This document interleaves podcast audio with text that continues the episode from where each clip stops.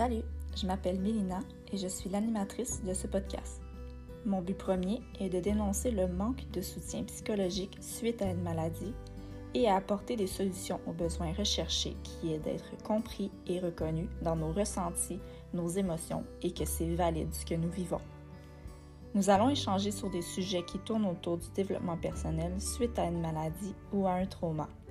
Ce lieu d'échange m'aide à évoluer dans mon propre cheminement personnel ainsi qu'à apprendre sur les différentes options de guérison de soi. Je me permets de vous présenter mon parcours ainsi que des sujets qui vous amèneront à des réflexions profondes sur vos habitudes de vie et sur comment vous vous percevez. Que vous ayez souffert ou non d'une épreuve difficile, vous pouvez entreprendre un changement sur votre bien-être intérieur. Sur ce, je vous souhaite une bonne écoute.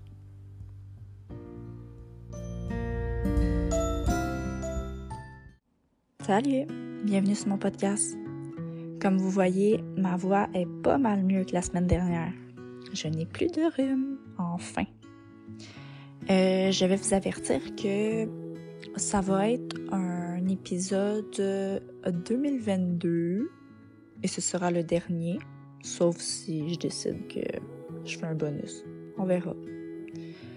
J'aimerais prendre quelques semaines, quelques jours euh, pour profiter de ma famille et euh, prendre du temps pour relaxer et prendre soin de moi. Aujourd'hui, j'aimerais qu'on parle de la pression sociale en général. J'ai vécu quand même pas mal de pression dans ma vie. Euh, quand il était question d'avoir un enfant, quand il était question d'acheter une maison, quand il était question de d'acheter des cadeaux, de consommer, de surconsommer. Quand j'ai commencé à me rendre compte que ça m'affectait puis que dans le fond ça ça venait me chercher puis que je me pliais vraiment au désir des autres, euh, c'était dans le temps que j'ai commencé à penser, on commençait à penser moi et mon copain euh, de fonder une famille, d'avoir un bébé. Avant, c'était définitif. Là. Je voulais avoir des enfants, puis euh, je voulais fonder ma famille. Mais quand il est venu le temps de prendre la décision, ça a été plus difficile. J'ai commencé à me questionner. Est-ce que je vais être une bonne mère? Est-ce que ça va bien se passer entre moi et mon copain? Est-ce que notre amour, notre, notre, complicité va-tu changer? Va-tu euh, va-tu se détruire? Parce que les gens autour de moi qui ont des enfants, c'est soit que ça va vraiment pas bien, soit qu'ils sont séparés, ou euh, genre sont sur le bord, là, où ça va vraiment pas, vraiment pas bien. Fait que, quand je me posais la question, ça a été difficile. Euh, j'ai même été voir un psychologue parce que c'était, une question qui, qui me hantait dans ce temps-là.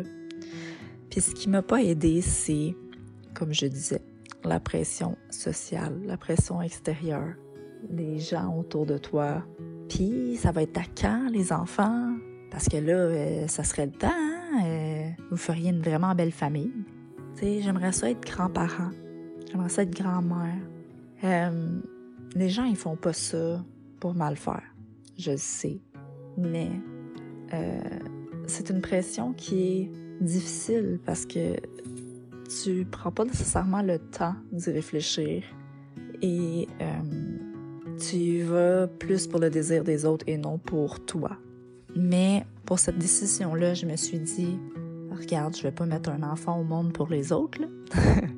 je vais y penser, puis quand je serai prête, je serai prête. On s'entend, on n'est jamais prête à avoir des enfants. Mais j'avais assez réfléchi et j'ai décidé qu'on pourrait commencer. Et mon copain, ben, lui était all-in. Fait que quand on a commencé à essayer, là, on se mettait de la pression parce que on voulait pas que ça prenne trop de temps. Sinon, c'est pas normal. Mais là, après quelques mois, on était comme, qu'est-ce qui se passe? Là, on se mettait de la pression. Allez, allez, go, go, go. Puis à un moment donné, je me suis dit, hey, genre, laisse faire ça, là. On va aller une fin de semaine tranquille. puis on va arrêter d'y penser. Puis quand est venu le moment que j'ai arrêté d'y penser, bah j'étais déjà enceinte. Fait que je je suis tombée enceinte. Euh, la grossesse se passe quand même très bien. J'ai pas eu une grossesse difficile. Euh, j'ai malheureusement eu mon diagnostic pendant ma grossesse. Donc, euh, tous les beaux moments pendant la grossesse, le fait que j'avais pas été malade, que ça s'est quand même vraiment bien passé, ils se sont comme un peu dissipés. Puis là est venu le fait de choisir est-ce que je prends est-ce que je prends la décision de faire un traitement de chimio pendant la grossesse, est-ce que ça va affecter mon enfant? Là, boum, un autre pression externe qui arrive. Il y a des gens qui disent que ben là, la médication, tu devrais pas faire ça, c'est toxique pour ton corps. Tu devrais aller plus vers des remèdes naturels, puis vraiment changer ton mode de vie pour le mieux, mieux manger, euh, tout le tralala. Là, dans ma tête, je suis comme, ok, je vais, je vais écouter ce que tu me dis, mais dans ma tête, c'est comme, mais je suis pas une personne qui a un mode de vie euh, qui est mauvais. Je mange bien, je suis quand même active, je ne fume pas, je ne bois pas, je consomme aucune drogue et ok, je suis un peu stressée. Puis peut-être que pendant ma grossesse, je bougeais un peu moins. On s'entend là, j'avais un mode de vie quand même assez sain. Fait j'ai décidé que j'irais vers euh, la médication. Mais encore là, il y a d'autres personnes qui poussent dans le cul puis disent genre il faut vraiment que tu prennes la médication là parce que sinon euh, tu peux y rester puis pour vrai ce que je déteste le plus dans la pression comme ça c'est que les gens ils font ça pour eux euh, c'est pas méchant ils veulent le faire pour notre bien mais est-ce qu'on peut prendre une décision par nous-mêmes sans influence extérieure? Puis tu sais c'est mon corps c'est ma vie je peux-tu prendre mes décisions, puis genre ne me laisser tranquille, puis ne pas juger mes choix? Fait que j'ai pris la décision de commencer ma médication. Pendant les traitements, ça se passe bien. Euh, j'ai fait ma chirurgie, j'ai terminé mes traitements, puis là est venu le temps que j'avais vraiment besoin d'un soutien psychologique. Puis quand que la maladie quand que le cancer était parti, j'étais considérée en rémission. C'est à ce moment-là que j'ai un peu crashé, puis que j'avais besoin de parler, d'extérioriser. Puis les gens autour de moi ne comprenaient pas. Ils étaient comme, ben là, tu vas bien, là, t'as pas besoin de ça. Ben moi, j'ai été toute ma vie euh, correcte, sans psychologue. C'est pas nécessairement une pression sociale, mais les commentaires comme ça peuvent faire en sorte que on est un peu en doute dans nos choix. Puis dans ma tête, c'est comme OK, mais est-ce que je vais bien? Est-ce que je vais tu sais genre est-ce que je vais bien puis j'ai pas besoin d'aller voir un psychologue? Ou peut-être que j'ai besoin de voir un psychologue pour aller mieux Ça me mettait en doute sur tout. Dès que quelqu'un émettait une opinion sur des choix que je voulais faire, c'était ça me faisait reculer de deux pas toutes les fois. Fait que, à chaque fois que on me disait une opinion, ou que je, pas que je me faisais juger, mais que je me faisais euh, remettre en question sur mes choix, je me sentais un peu sous pression ou jugée. Puis par la suite, j'ai fini mes traitements, j'ai été suivie euh, par, un psychologue. Euh, quand on a un diagnostic de cancer, on a tendance à un peu paranoïer sur tous les petits bobos qu'on peut avoir. Une bosse, une douleur, n'importe quoi. Puis ce qui pourrait être considéré banal pour les autres peut être euh, catastrophique dans nos têtes. Puis encore une fois, les gens minimisent, euh, ils se disent que ah ben non c'est rien, tu devrais pas capoter.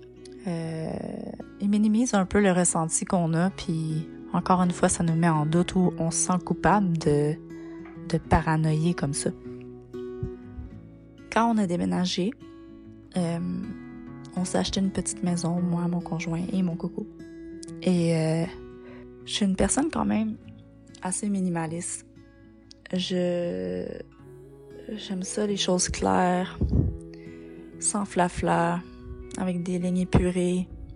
Et euh, j'ai peinturé, on a peinturé la maison toute blanc. Toutes les murs de la maison sont blancs. Et on me disait tout le temps, ben là, ça va être quelle couleur que tu vas mettre sur tes murs? Ben, ça va rester blanc. Ben là, c'est juste blanc. Mais oui, ça va être blanc. Pourquoi que je pourrais pas mettre mes murs blancs? Est-ce que j'ai le droit d'avoir des murs blancs? Puis ensuite, les fêtes. On est dans les temps des fêtes, ça s'en vient assez rapidement. Et euh, l'anniversaire de mon garçon est en novembre, fin novembre. Fait qu'on s'entend qu'on a un mois de différence entre sa fête et euh, Noël. Je suis une personne qui prône le, la réutilisation, le recyclage, euh, l'usager ou des produits qui sont écologiques, non toxiques. Et euh, la surconsommation, c'est pas quelque chose que je que je pratique. J'essaie en tout cas. Je ne peux pas me considérer comme une minimaliste, mais j'aime beaucoup euh, ce mode de vie. Et j'espère un jour pouvoir y adhérer. Mais avoir un enfant et être minimaliste, c'est très difficile. C'est pas difficile pour moi, c'est difficile pour les gens autour. Ils veulent nous gâter et en général, les gens, la seule manière qu'ils sont capables de gâter, c'est en achetant quelque chose. J'essaie d'inculquer une valeur à mon garçon qui est de vivre des moments de qualité et de pouvoir développer son, son imagination avec des choses du quotidien et non avec des multiples jouets. Ok, on va se le dire ici, là, mon garçon en a des jouets. Il en a beaucoup. J'aurais vraiment ça. J'aurais vraiment aimé ça qu'il y en ait moins. Mais bon. Fait qu'à toutes les fois que c'est son anniversaire ou que c'est Noël, j'angoisse. J'angoisse à l'idée de devoir contrôler mes proches sur la qualité des choses qu'ils vont acheter, sur la quantité euh, des choses qu'ils veulent acheter. Et avant, j'avais vraiment de la misère à mettre mes limites, puis je faisais juste comme piler sur mon orgueil, puis me dire ben fuck off, ça va, ça va durer le temps que ça durera, puis après ça on va les donner. Euh, mais maintenant, j'essaie de plus en plus d'expliquer aux gens autour de moi que ça me rend anxieuse. Et oui, je sais, je comprends très bien que vous voulez gâter les gens que vous aimez autour de vous, incluant moi, incluant mon garçon, incluant mon conjoint. Mais la magie d'un anniversaire ou de Noël, c'est le rassemblement, le rassemblement en famille, avoir des moments de qualité ensemble, rire, jouer, manger, aller jouer dehors dans la neige, aller patiner, faire des activités ensemble, puis vraiment connecter. Pas d'avoir 10 000 cadeaux. Je sais pas si vous avez remarqué, mais un enfant va s'amuser bien plus avec une boîte qu'un jouet. Fait que ça veut tout dire, là. L'enfant va vous aimer tout autant, et même peut-être plus si vous passez du temps avec eux, que de leur acheter un cadeau qui brille, qui fait du bruit, qui est de toutes les couleurs. Fait que tout ça pour dire que la pression sociale de devoir acheter des cadeaux pour tout le monde, de devoir gâter les gens autour de vous euh, avec des objets physiques, c'est pas nécessaire. Puis je vous le dis, moi, c'est pas dans mes valeurs.